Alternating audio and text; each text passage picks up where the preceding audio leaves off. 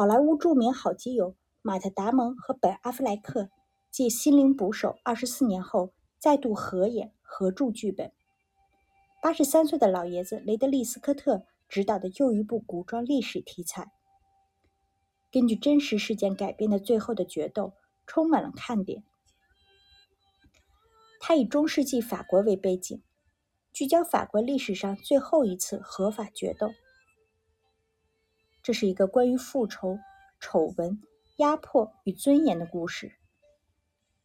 十四世纪的法国，领主麾下有两员爱将。卡鲁日娶了贵族小姐玛格丽特，得到她的土地。婚后继续征战。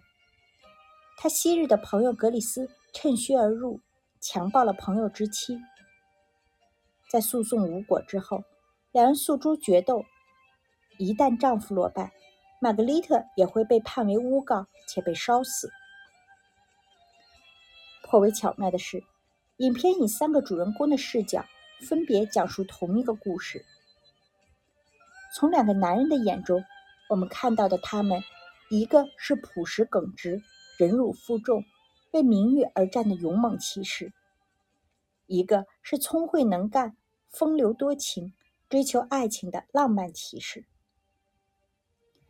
然而，在女性视角中，玛格丽特只是财产和生育工具。从被父亲安排嫁人、侍奉丈夫、被强奸，再到等待结果，都由男性决定命运。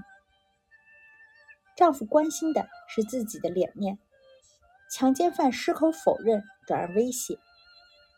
庭审时，伤疤被一再揭开，被侮辱损害的是他。却没人关心他的感受，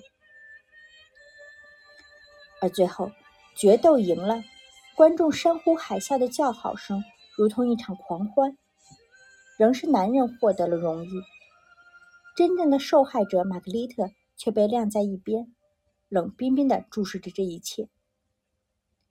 他只想说出真相，却没有人在乎真相到底如何。最后的决斗虽然采用了著名的罗生门的结构，但二者又有本质的不同。罗生门也是个寻求真相的故事，但包括被侵犯的女性在内，所有人都说谎了。真相成了在三重叙述的重叠中，海市蜃楼一样飘渺暧昧的东西。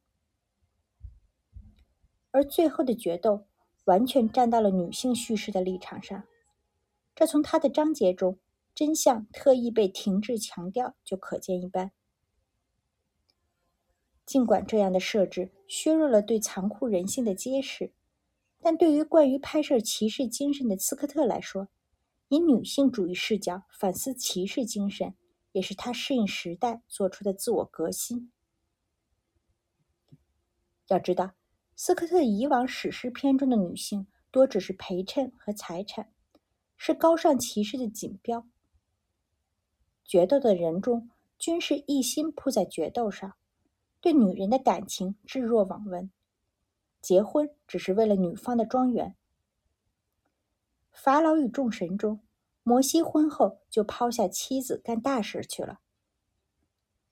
角斗士和天国王朝里的公主，虽然颇有胆识，但柔弱无助，为了儿子的安危委曲求全。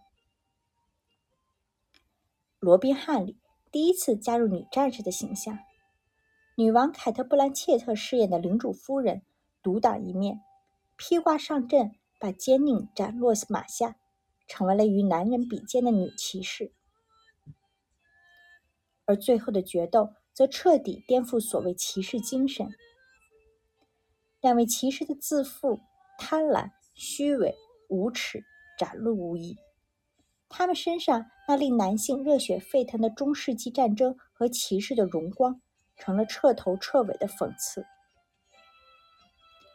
男人们被空洞的骑士精神蛊惑，效忠于权谋、荣誉以及虚荣。发起决斗的国王，则只是一个好凑热闹的孩子。即使骑士们为了虚无缥缈的面子而搭上性命。也只是国王和看客们茶余饭后的消遣。